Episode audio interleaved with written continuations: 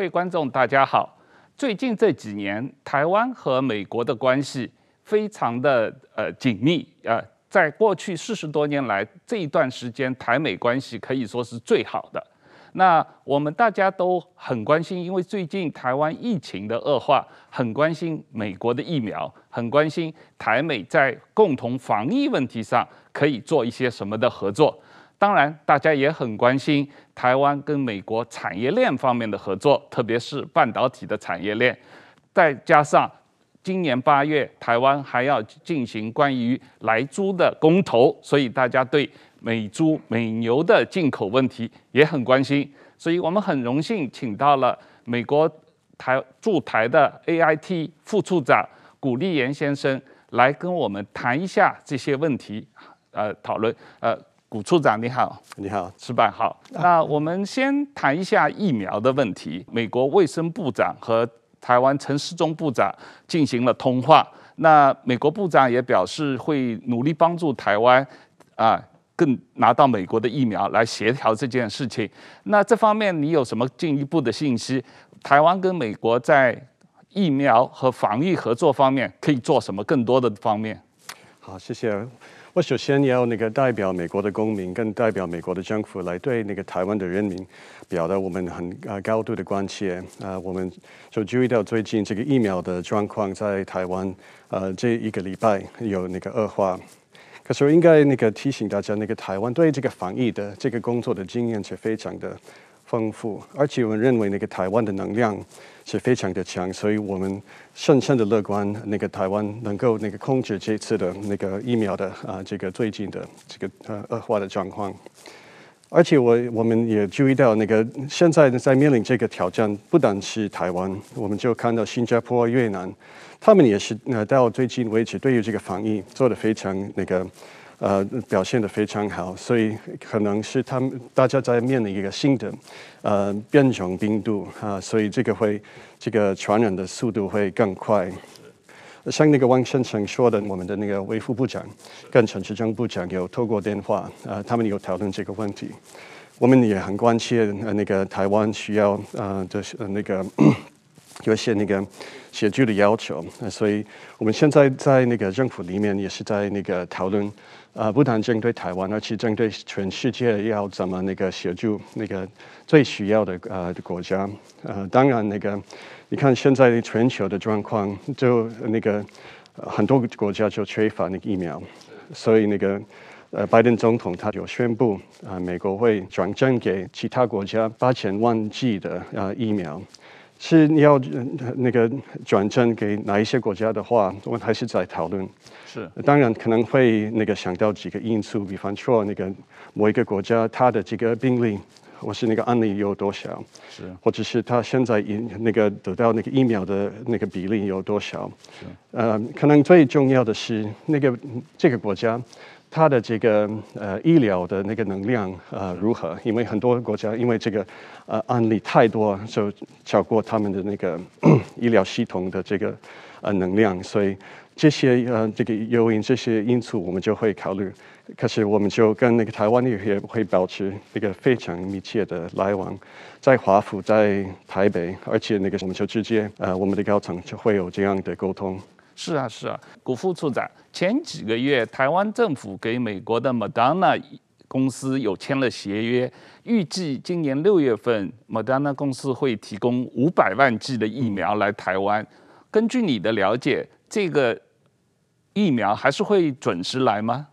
呃，我对于这个细节的话，我们没有那个呃那个最新的呃消息。可是我们也会那个美国政府也会鼓励这些公司来尽快就呃那个呃再配这些疫苗到台湾，因为我们知道，而且我觉得他们也注意到那个台湾的状况最近有一些变化，所以希望他们就可以把那个台湾的。这个呃，这个部分，因为他们是那个卖给呃好多国家，国家呃，所以他们也是要评估呃哪一些国家哪一些客户最需要这些疫苗，所以我们希望他们也会把台湾的这个呃这个优先的这个呃那个地位就提高。对，是吧，这个日本的疫情这一段时间一直也没有真正控制下来嘛。对，就你的了解，日本跟美国在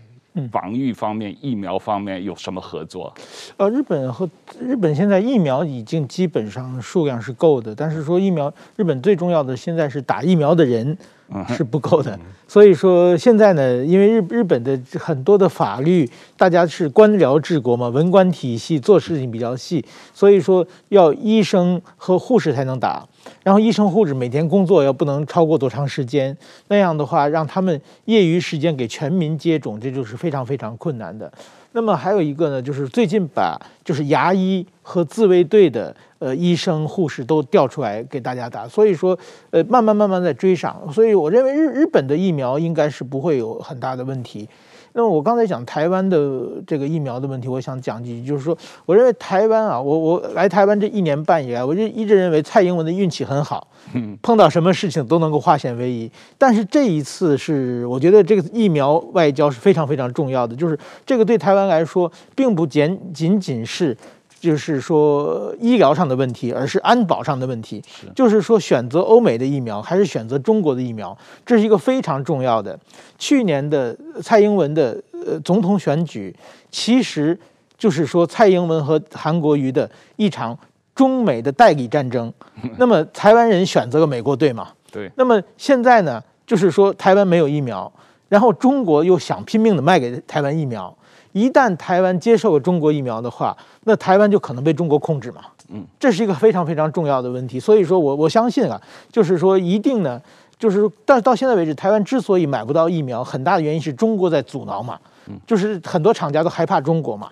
那么我想，全世界没唯一一个不害怕中国的就是美国嘛。嗯，所以说如果美国呃下定决心帮助台湾的话，我想这个危机一定会解决了。而且我认为这个一定会有。在很快的日程日程中会得到解决的。对，那我们除了疫苗问题，我们当然也很关心这个产业链的调整啊。那过去几年，美国政府一直在推动全球产业链的调整，特别是最近 AIT 的酈英杰处长参加活动，也提到了这个要推动共享经济价值观的产业链，就是大家对于经济价值观。有一致意见的这样一些国家组成的这个产业链的安全啊，这里面包括这个跟疫苗有关的产业链，也包括半导体的产业链，包括电动车电池的产业链，还有一些其他的稀土这样的。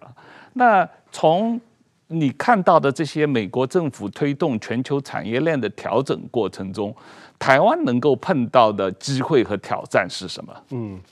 其实那个这个呃重那个重组这个供应链的这个政策是来自我们的总统。对，他在二月份就上呃上任之后，他就发布一个行政命令，呃那个他要那个要求我们的相关的部门要指制指定一个呃安全供应链的战战略。对，这个战略它的目的有三，基本上有三个。第一就是那个呃，这个减少我们的风险，因为你看那个去年这个疫情刚发生的时候，我们发现大部分的这些医疗产品的供应链就靠那个中国的生产，而且中国那个时候它限制这个出口，就造成很多国家，要包括美国，在面临一个这个卫生的危机。呃，所以我们这个教训是，我们不要太太依靠某一个呃地方，特别是那个呃不可靠的伙伴来提供给这样的那个。非常关键的这些物资，呃，第二就是我们要那个，呃，就在那个保护呃我们的供应链，不要让一些不友善或者是不可靠的国家来。呃，有太多的影响力。是，呃，像那个日本，那个十年前，因为中国跟日本有一些政治摩擦，所以中国就限制那个稀土的出口。这个限制稀土的出口，对那个日本的那个经济有一定的负面的影响。是，而且让我们知道，那个中国会愿意用这样的这个片面的这个手段来那个呃那个。呃，影响到其他的呃经济体，所以呃，这次这个供应链安全的这个政策的目的，就是要避免这样的太依靠一些不友善的国家。第三个呃，这个目的就是要那个保证未来的我们的竞争力能力。呃，六年前那个中国的那个李克强总理，他有发这个宣布这个呃，中国二零二五年呃制造制造的这个对制造二零五年的这个政策，这个政策很明显的点名几个呃非常重要的那个产业，呃，也包括一些航空还是医疗产品，而且呃是很明确说中国会呃很很那个尽量的。在这些产业呃取得那个优势，所以我们不需要那个未来，呃发现这些关键的这个产业就呃被那个中国控制，因为我们知道他们会用这样的这个市场的优势来推动他们的政治的目的，所以这些那个呃这个新的这个战略就是有有这些那个呃目的。可是对于台湾的呃角度而而言，我当然觉得那个台湾是一个非常核心的伙伴。呃，那个汪先生就刚刚有提到，呃，李李英杰处长最近有有呃提到这个供应链的合作。其实呃，美国跟台湾很早就已经开始在这个议题上，呃呃启动一些合作的项目。去年那个 AIT 跟外贸协会呃一起举办了一个呃巩固呃供应链安全的一个会议，在九月份。从那个时候开始，我们就呃举办一系列的呃呃论坛，还有跟那个企业的协商，还有一些报告，就呃研究报告来那个多了解怎么巩固啊、这些我们台湾跟美国的，特别是在在一些关键的那个供应链的那个领域，而且那个去年十一月份。可能大家会记得，呃，美国跟台湾就启动这个我们叫做经济繁荣伙伴对话 （EPPD）。对，这个 EPPD 就是一个次长级的呃那个呃双边的经济的论坛。在这个呃 EPPD 里面，我们呃有几个平台来处理呃最那个呃优先的议题。在这些议题里面，那个呃这个供应链的重组是一个。呃，这个最重要的呃这个话题之一，而且在这个平台呃里面，我们会有几个跟呃那个呃民间的企企业的一些一起的那个呃讨论会。呃，第一个就是在二月份，呃，我们的那个国务院跟台湾的经济部，还有我们川边的企业，就那个开了一个会谈来讨论在供在半导体啊的供应链，我们怎么加强我们川边的呃这个来往。下一步，我们就是以那个医疗产品呃为主的议题来呃做第二个呃这个讨论会。所以我觉得在这方面呃，虽然那个美国就拜登政府已经呃刚刚有开始呃找那个打造这个新的政策，可是台美在这方面已经我们的合作是已经蛮发达的。是这个刚才你提到了半导体产业链的。呃，安全和调整问题啊。那最近这个日本首相菅义伟去美国访问，也谈到了半导体产业链。那好像这两天这个韩国总统文在寅去美国也会谈半导体产业链。所以这个跟美国跟东亚这三个国家，日本、韩国、台湾，在半导体产业链上的合作，这个安全。是一个非常重要的问题，大家都很重视啊。那日本在这个问题上是怎么看的？在日本政府在做一些什么？其实日本政府，我觉得跟台湾有点相似，就是日本政府啊。日本也是过度依赖中国的这个生产。对，其实呢，就是去年呃的疫情的时候，日本也是深受其害。就日本的首先口罩，所有的医疗物资都是从中国进口的，然后中国突然间不卖给日本了，甚至说很多中国在日本的中国人把很多的呃东西买回来寄回中国去，所以日本都没有口罩，没有有很大的时间，大家觉得不能把鸡蛋放在一个篮子里面，要弄开。但是说呢。包括这次半导体也也是一样嘛，但是说呢，有一个很大的压力，就是说日本和不管是日本还是台湾，都很难单独面对中国的雷霆之怒，中国太太恐怖了，太大了，所以说呢，需要美国压力，美国给压压力的话，就说那是美国说的，让我们离开，我们不得不离开的话。多多少少有可以，我我想台湾也是同样的问题嘛。台湾很多很多的的企业，其实只要是美国说我要制裁你，你你不能卖给中国的军方的企业的东西，这样的话，这种压力才有效。我想可能光是台湾政府主导的话，可能这些企业会不听，或者是他们会衡量台湾企业和中国企业谁谁给的好处大，但是只有美国如果在这个时候，等于说现在全世界在抗中的时候，在产业链上也是一样，需要一个带头的大哥，这个带头的大哥就是美国。如果说这个时候呢，美国就是如果发挥主导地位的话，其实日本和台湾的不管政治，很多企业都想和中国脱钩，但是说呢不敢。如果美国让他脱钩，他们就可以比较从容的脱钩了。呃，副处长，最近这个。台积电啊、呃，宣布要去美国投资设厂啊。对。那这个你也知道，这个台湾一直把台积电叫做护国神山。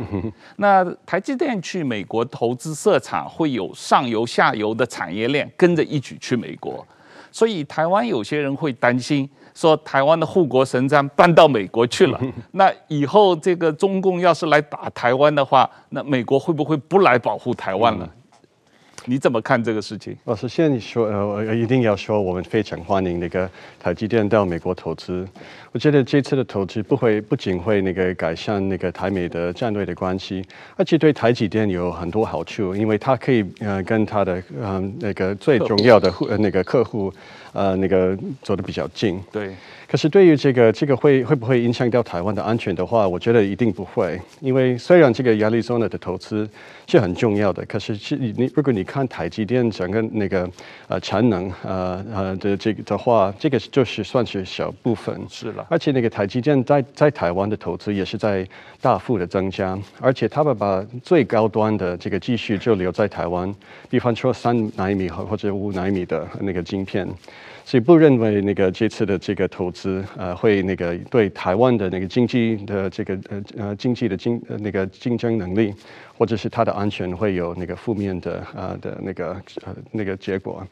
当然，我们也要那个帮帮助那个台积电，还跟他的那个上下游的啊、呃、公司就顺利到美国。所以呃下个月我们就是举办我们呃今年的我们叫做 Select USA 那个选择美国投资峰会。在这个 Select USA 的峰会里面，这个半导体是一个很重要的这个呃议题，也我们也呃要求好几呃几十个呃那个台湾的这个跟半导体有关的企业来参加，所以呃我觉得那个在半半导体的这个呃产产业的这个美台的来往，就会基于那个呃巩固呃我们双边的关系，也是会那个提升我们双边的竞争力。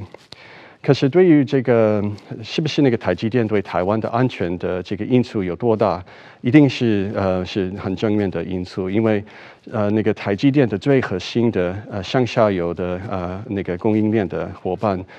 就是在日本跟美国，如果没有这个联系的话，就台积电。的这个在台湾的运作就就没没办法那个继续，所以这个一定会那个加强我们呃那个台湾跟美国、台湾跟日本啊的这个关系。可是同时，我觉得你你那个汪先生有提到那个台湾人说那个。台积电就是那个台湾的那个护国呃神山，对，护国神山。呃，呃，可是我会觉得不要呃是是有一点道理，可是不要把它当做那个台湾唯一的那个安全的靠山，是因为我们也最近有注意到那个中国，他很愿意那个放放弃他自己的经济利益来呃那个达到政治的目的。我就举两个例子。一个就是澳大利亚、澳洲，是因为那个澳洲它是主张要那个调查这个疫情的来源，所以中国就就那个呃不是很那个认同，而且采取对澳洲的一些那个经济制裁。这个制裁已经影响到了那个中国自己的那个经济的呃的这个会有对中国的经济有一定的那个负面的影响，比方说对于那个中国的消费者。甚至因为他们就禁止那个呃澳洲的比较效率高的呃煤呃进口到中国，也会呃也呃冲击到那个中国的能源安全。而且你可能注意到最近美国的呃官员高官也说呃那个只要那个呃中国不解呃解除这些对澳洲的经济的制裁。这个没办法，那改善啊美中的贸易关系，所以这个对中国，嗯，你你可以说是那个帮助都在自己的自己的脚，可是他们还是坚持做，因为他们是以政治为主的这个态度。呃，同样跟印度，那个去年他们跟呃印度在喜马拉雅有这个呃武力武力的这个挑衅，也那个呃造成一个呃。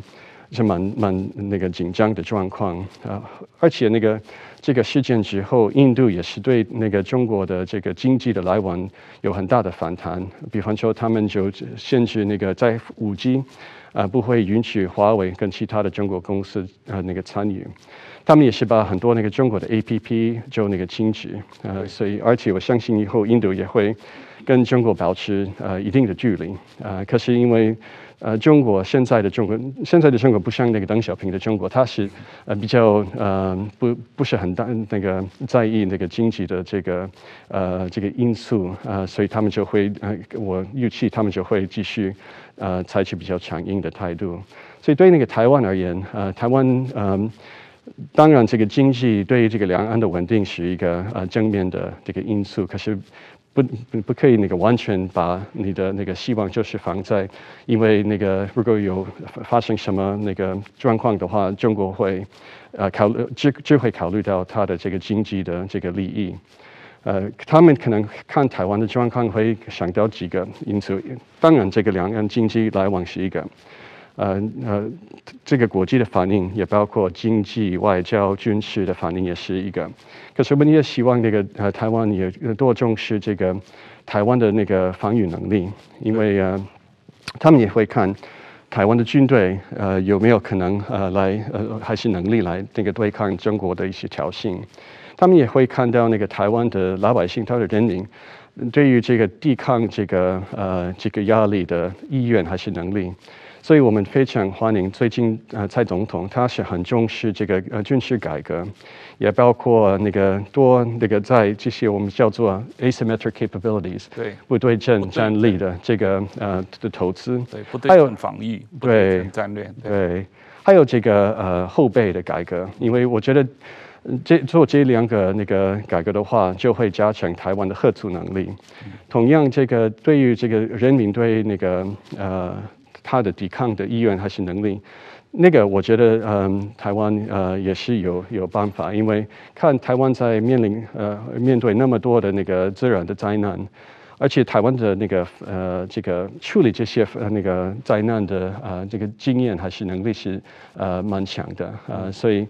这个应该给那个台湾的人民有信心，呃，因为他们有足够的韧性来。那个处理还是面对任何的这个挑战，可可是特别有那有那个效率的是，如果他们可以把那个军队军事的这个改革跟那个民间的这样的这个韧性的呃这个努力，就结起呃呃那个呃结那个结合结合起来起来，对对对。好啊，我们下面再来谈一下台美贸易的问题啊。刚才你有提到这个是呃台湾跟美国的经济繁荣伙伴对话啊 这一个协议。对，哎，然后我们这个有知道这个美国市场是台湾第二大的出口市场。那这个过去几年台湾每年对美国的出口都有。Double digit 这个呃的增长啊，就增长很快。那这个呃，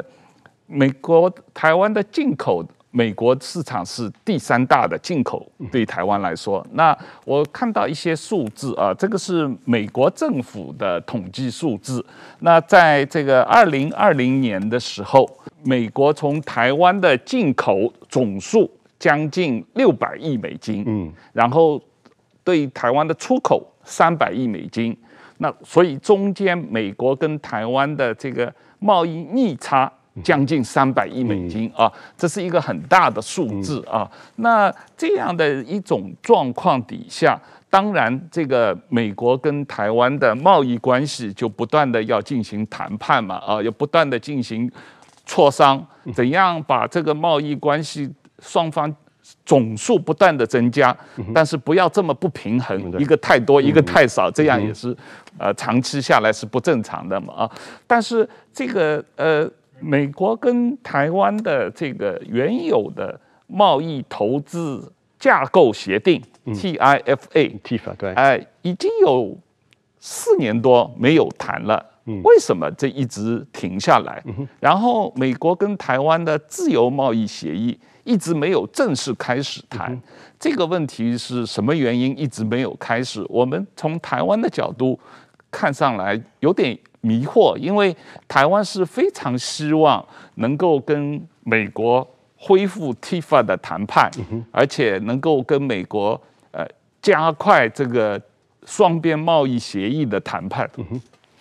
这是一个好的问题。其实那个我们美国跟跟台湾虽然有一点不平衡的部分，而且去年是特别是一个特别的状况，因为疫情的关系。的关系。那个很多美国人要那个呃，因为他们就卡在家里，所以要呃那个买很多那个电子的产品。电子产品。对。所以那个台湾在这个产业是特别强，所以可能去年的状况有点特别。可是像那个汪先生说的，我们有最近年有一呃一些逆差的呃问题，我们要尽量的呃那个改善。就基本上，你看出口跟也好，那个进口也好，都双边都是每年会有增加的这个趋势。这个代表已经那个台湾跟美国都是蛮开放的呃那个经济体，所以那个传统的这个贸易的障碍呃并没有那么多啊、呃。所以其实那那说明为什么那么多的台湾的公司会到美国投资，还是很多美国的企业会到台湾呃投资。所以我觉得那个。呃，基本上那个这个贸易就是一个双赢的呃状况。可是对于为什么呃那个有几年我们都没有开这个 TIFA 的这个呃那个会谈，这个涉及到那个呃美猪的问题啊、呃，因为。那个台湾是那个 WTO WTO 的那个呃那个全会那个会员，会员呃，所以他呃他也是应该符合那个这个 WTO 的原则。一个原则就是在食品的贸易一定要遵守这个呃科学的标准。对。呃，所以那个因为台湾因为我知道有有一个历史，可是那个台湾因为一些政治因素就。呃，不让那个美美国的猪肉这个进口到台湾，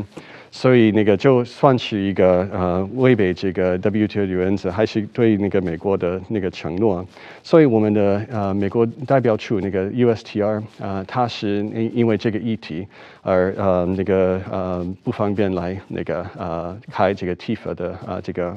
呃会谈。所以我们很高兴呃，好像很欢迎那个去年那个蔡总统就宣布。台湾会全面那个开放呃那个台湾的猪肉的呃的市场，我觉得这个不是一个呃贸易的突破，这是一个信任的突破，因为就这这这个把呃最那个呃长远的这个障碍就解决掉，因为现在我们是呃可以说那个台湾就履行他的承诺，所以我们以后也可以那个回到那个正常的来往。当然，那个我们刚刚有那个呃政党轮替，我们有一个新的政权，我们有一个新的 USTR 那个大大使，他刚呃上任，而且他的周边的呃高高层呃大部分还没有获得那个国会的批准，加上他们还是在评估呃那个我们整个呃那个呃那个贸易的呃这个政策不不但呃不就是针对台湾，也针针对那个所有的呃那个我们的贸易的伙伴，所以我们要那个。让他们那个呃多做一些个准备，呃才可以那个说明下一步跟台湾的来往会如何。呃，可是我相信在美国有很多人支持那个深化那个我们经贸的关系。你看国会呃不不管是民主党还是共和党，他们都是呃非常支持那个呃加强这个双边的关系。呃，我们的行政部门也是很积极来配合台湾的呃这个呃在这个经贸方面的啊、这个来往，所以、我们会继续。嗯，当然我们要等待这个我们那个拜登呃政政府的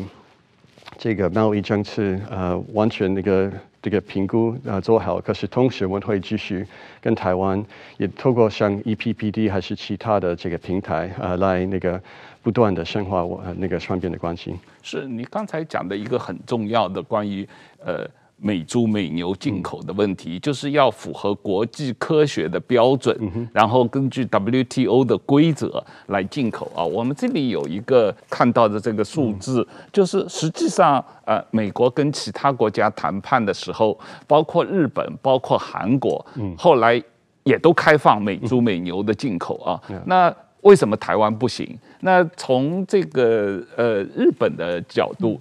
当时美国跟日本的自贸协议的谈判，日本对于美猪美牛问题是怎么处理的？呃，我我等于我做记者，一直做国际新闻的记者。那么跟美国的话，日本和美国其实很大的问题还是贸易上的问题嘛。过去有像纺织品的问题，有半导体的问题，有汽车的问题，有大贸易很多贸易摩擦嘛。在贸易贸易摩擦之中呢，这些问题就是大家会要协商去解决嘛。我记得两千零四年的时候，这是日本的，就是美国的美猪美牛进入日本，当时日本也有反对的声音，但是说呢，我觉得日本的反对还是比较理性的，就是最后呃也没有变，没有像台湾这样完全变成一个民粹主义的炒作。那么最后呢，两千零四年进入日本之后，到现在已经十七年过去了，至少我们从来没有听说过任何日本人吃这个美猪美牛吃出毛病，吃吃出病来嘛，这个从来没有过。在二零一二年的时候，马英九总统时期开放了美牛的进口啊。那到现在这个将近九年下来，美国的牛肉占整个台湾市场牛肉的消费将近百分之四十五以上啊，而台湾本地牛肉只占整个牛肉消费百分之五。那美国牛肉，台湾人这么爱吃牛肉啊？美国牛肉，而实际上我的了解，美国的农民在养牛的时候，是一直有一些，当今有据说有百分之七十的美国牛肉都在饲养的过程中曾经放过这个呃这个莱克呃多呃多安的这个呃这样的这个呃瘦肉精的这个状况啊，那但是呢猪肉，所以这样。台湾现在一年进口美国牛肉七万多公吨啊，七万多吨这样的一个大的量，但是已经吃了九年了，并没有出现任何的问题啊。那而且这是马英九政府、国民党政府通过的。但现在这个美国的猪肉呢，这个台湾现在也有进口美国猪肉，但是是不是来猪啊？没有没有这个来猪，没有瘦肉精，但是这个。美国猪肉占整个台湾猪肉的消费，它一年只有一万多公吨，只有百分之一点几啊，百分之九十都是台湾本地产的猪肉。那在这样一个比例关系，就是不成比例的啊，就是牛肉是一半将近是美国牛肉。猪肉只有百分之一是美国猪肉，但是国民党不反美国牛肉，但是反美国猪肉，这个逻辑上是有一些问题的。因为美国牛肉和美国猪肉都有一定的比例用瘦肉精啊。实际上，我的了解，牛肉里面用瘦肉精的比例是多于猪肉的。牛肉大概据说有百分之七十的饲养。用瘦肉精，猪肉只有百分之二十不到用瘦肉精这样一个情况，所以我觉得大家在这个呃信息的消息的了解方面，在科学的依据方面，实际上不够严谨，逻辑上有一些问题。对我我同意你的说法。那个其实有我我我想强调两个部分，一个就是那个对于这个猪肉的安全，像你艾特桑说的，这个不但是在日本，美国人天天会吃猪肉，呃，而且我们给我们的小孩，我们给我们的军人，都呃那个大家认为是非常安全的一个食物食品，所以我呃相信那个呃台湾也不会有碰到这样的问题，而且我们我们那个出口美国猪肉到一百四十多个。国家啊、所以这个是很正常。那个美国猪肉在全球就已经被那个呃认为是一个安全的那个食品。呃，可是另外就就我觉得那个那个把那个猪肉跟牛肉的这个啊、呃、比较，我觉得是呃是值得那个注意，因为其实那个美国的猪肉呃对于整个美国到台湾的出口算是非常呃小的。我们的去年的呃那个。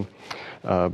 出口的总量呃的百分之零点一七，所以我们不认为那个以后，因为蔡总统这次开开放这个市场，我们的猪肉的这个出口会大幅的增加。这个就涉及到我刚才说的，这是一个原则的问题，还是那个信任的问题？就是那个如如果那个台湾可以展示他他可以做承诺就会履行这个承诺的话，我觉得不但对于那个美台的那个未来的经贸的谈判，而且对跟其他国家也会加分。呃，所以那个第一没有我我们觉觉不觉得是有安全的问题。第二，我觉得对台湾的国际形呃形象会有那个加分。所以我希望那个。台湾可以呃那个，而且台湾人民可以以那个科学的角度来看，或者是对于那个台湾国际的声誉啊、声名啊的那个角度来看这个问题。哦，所以你刚才讲美国每年出口的猪肉只有百分之零点一七出口到台湾，没有没有，我们整个到台湾的出口里面，那个猪肉算是、哦、呃零点一七，对。美国对台湾的总出口量里面。只有百分之零点一七是到台湾啊，是猪肉，是猪肉的，对、啊、对。好，谢谢。嗯，而且那个当然那个台湾呃那个台湾是那个自己有养那个猪肉，而且自己是蛮在猪肉是蛮那个市场蛮强的。是，而且在台湾那个绝大部分的新鲜的猪肉就是那个台湾内部本地的，对，所以它是那个品质高，而且那个我觉得台湾的那个消费者是蛮蛮习惯那个吃台湾的猪肉，那个美国的猪。肉就是冷冻冷冻的，所以那个不不会直接有竞争的关系，而且它就是那个不同的市场的的这个部分。呃，副处长，我们谈了这个台美贸易关系，谈了全球产业链，谈了这个台美合作抗疫问题，那我们下面。谈一下你个人在台湾的生活工作的经验，因为呃，听说你来台湾已经三年了，很快也要卸任啊，回美国去了。那来台湾之前，你有在日本工作过吗？啊，然后你也有在成都啊，中国成都工作过。我比较有兴趣的是说，跟成都、东京、台北这三个地方工作的经验比起来，你这三个城市。你每个各自最喜欢什么？最不喜欢、最讨厌什么？呀，其实我觉得台台北是我第二家的老家，因为我太太是台湾人，而且她是来自台北，所以那个很高兴可以呃跟她呃回到台湾。这是我第二次排在 AIT 啊，所以呃我一共在台北住了七年了啊，所以我我觉得台台湾的生活是对我而言是非常舒服，可是也可以从一个客观的角度来看，是蛮那个呃。可以那个很明显的呃提出那个说出那个台台北的好处，啊、呃，它是那个它是蛮独特的一个城市，因为它又是很现代化，可是它会保持这个传统的文化，它那个交通很方便，它很安全，它的医疗的系统是世界一流的，呃，是都是从各个方面，我觉得那个外国人住在台北那个呃会觉得很舒服，其实。AIT 我们有一个呃那个节目是，我们会呃采访一些呃美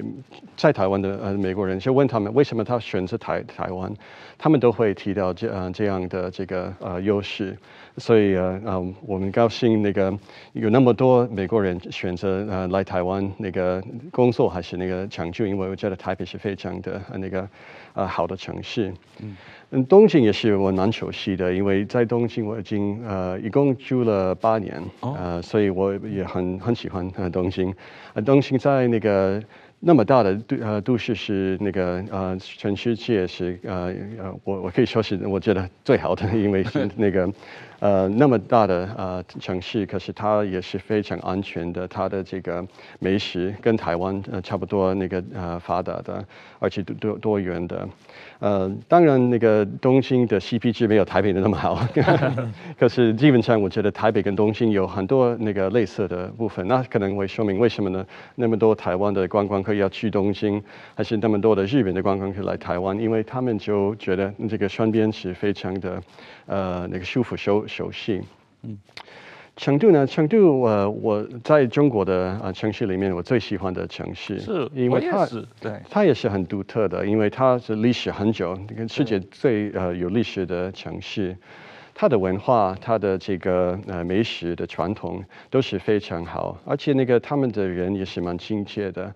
呃，而且特别针对美国人，因为我在二战期二战期间有很多那个美军就派在呃四川，对，呃，所以你你去呃中国，你会发现那个西南地区的人对呃美国可能是最有呃那个友善的，嗯，而且那个成都也是一个蛮多元的地方，因为它靠近西藏，而且它有很多少数民族，所以不不单是那个。那个呃中华的这个历史，它也是有很多那个少数民族的这个呃这接触，所以我觉得成都也还不错。问题是因为我我是从一四年到一七七七年就在成都。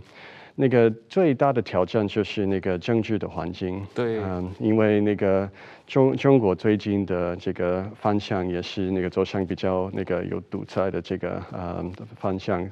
我有很多朋友，他被威胁，因为他们是宗会宗呃这个宗教，或者是因为他少数民族，还是他们是人权的那个主张者，他们就面临威胁，或或者是他们被不少也已经被那个抓了，所以我我替他们蛮担心，而且我也替那些我的那个年轻的朋友蛮担心，因为他。我有很多那个成都的那个年轻的朋友，他们对那个中国的那个未来是蛮有那个乐观。可是他们乐观就是说，他们认为中国会走向跟台湾、日本一样的，所以他们期待他们那个老了，他们就会呃有这样的生活，在一个自由民主的呃这个环境呃住。他们常常，他们也呃都来过台湾或是去日本，可是就呃担心，因为现在中国的方向就会让他们失望，所以希望那个这个状况会改善。可是那个呃现在去成都是没有我在的时候呃那么的这个舒服。是啊，是啊，这个呃。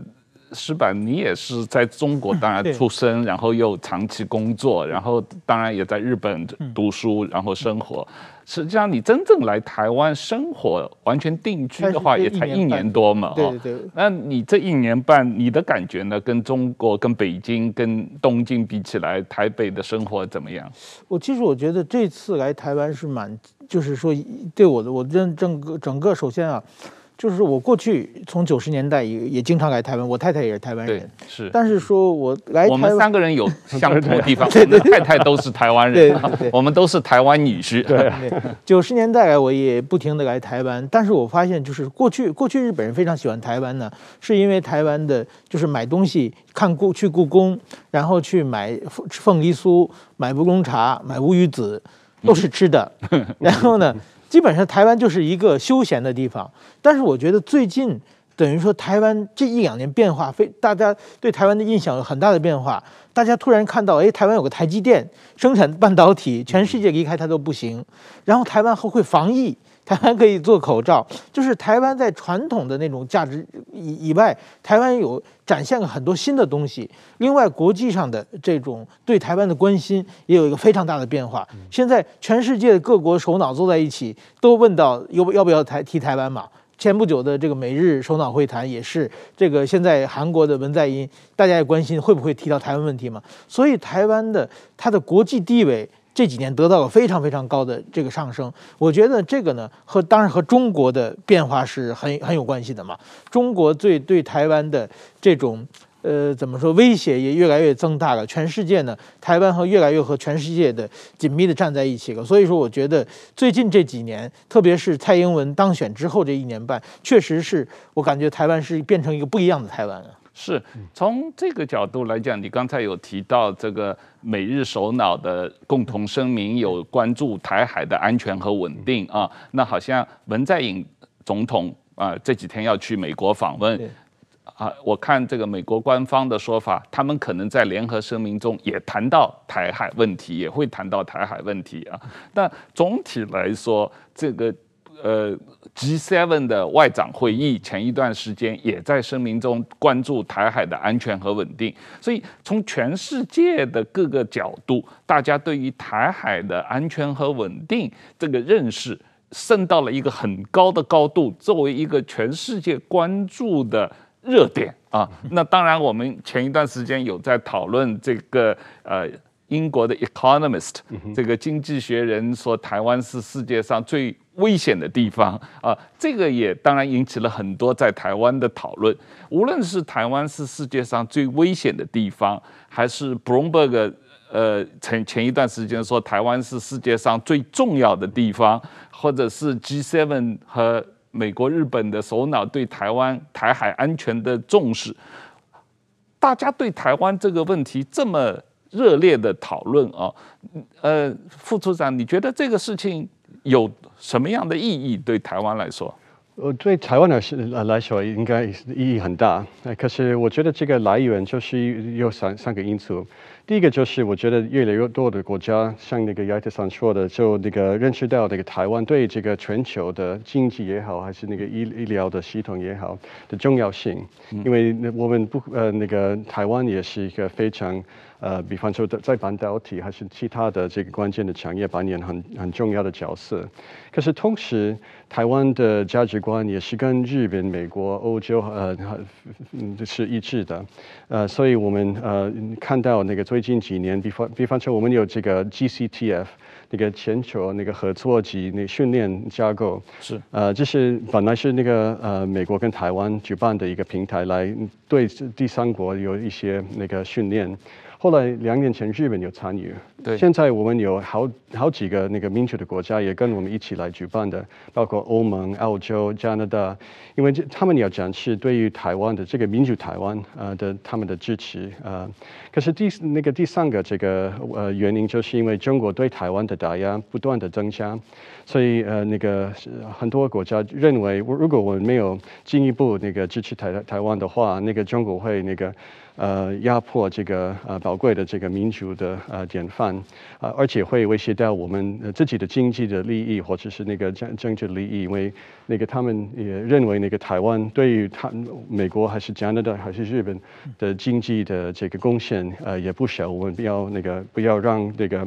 呃这个呃两岸的状况失控，或是那个造成一些那个全球的这个危机。对呀，大家都对台湾的。台海的和平安全很重视。对，那今天拜登总统还在讲话中提到了美国的 Coast Guard 跟台湾的这个海巡署的合作方面啊，我觉得这也是一个很有意义的角度。这个以前大家好像没有听说这方面的合作。那如果真的是这方面，我知道已经签了这个协议，这方面的合作可以进一步加强的话，因为呃，我曾经有去这个马祖啊、呃、金门这些地方，这个有很多中国的。